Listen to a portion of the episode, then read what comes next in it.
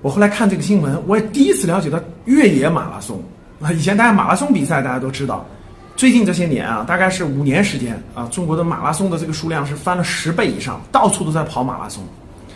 我这次第一次了解到越野马拉松，更恐怖的是一看哦，是百公里啊，一百公里越野马拉松，在山区，然后呢海拔上升上千米，一百公里需要二十个小时跑完，什么概念啊？我看完那个规则啊，真的是震惊了。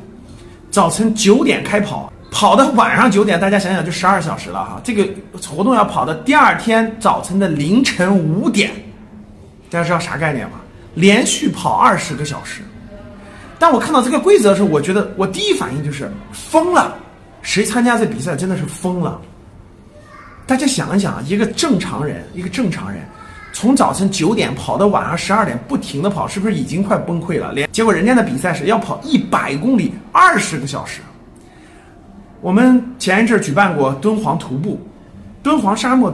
戈壁或沙漠徒步呢，是一百零最长的一百零八公里，但是是四天完成，就正常每天走每天走二十多公里，对吧？三十公里，然后是四天完成一百零八公里。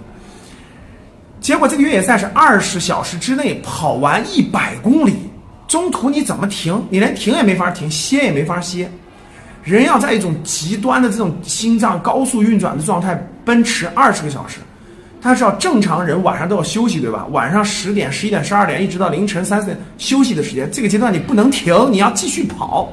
呃，当我看完这个规则以后，真的是感觉参加这个比赛的人真是疯了。所谓的极限也不是这种极限啊，战这种情况只有是战争年代不得已而为之。大家想想那个那个，呃，红军长征，对吧？没办法，那拼了往前冲。抗战时期，那抗美援朝时期，对吧？那个那个，为了达成某种战。战役目标真的是七十二小时急行军，这都不能停，这都可以理解，因为特殊年代，正常年代正常人去做这个事儿，哦，我认为真的是，可能是某种形式的洗脑吧。我觉得咱们特别是年龄大了以后，人四十以后，人生下半场拼的是健康。本来马拉松运动，哪怕是公路马拉松，从我个人都我都不参与，我也不推荐。我觉得本身就是一种，可以说是一种极端运动啊。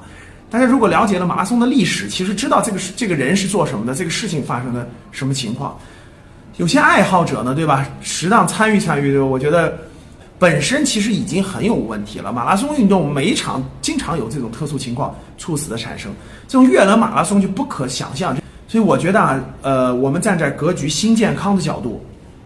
如果大家稍微的学点中医的知识，稍微的学点健康的知识，我觉得都不会去做这样的事情。我觉得这样跟健康没有半点关系。我觉得是被某种，呃，那个那个执念，我觉得是某种执念给洗脑了。这种极限运动一点都不应该推崇。大家看这次这个在野外又山区救援都没法救援，遇到冰雹，遇到极端天气，车车上不去，人人上不去，只能是徒步爬山去救援，这种根本就不现实啊！它不是说咱们。徒步个该休息休息，该缓解缓解，根本就不是这种比赛。我觉得真的是不值得提倡，也不值得大家给青少年宣传。人年龄三十多岁、四十岁以上的人就更不值得把它作为一种这个推崇和参与的了。所以我觉得还是那句话，各位，人生下半场拼的是健康，学点中医健康的知识，我认为比盲目去参加这种不健康的活动要强很多。希望大家这个越来越健康。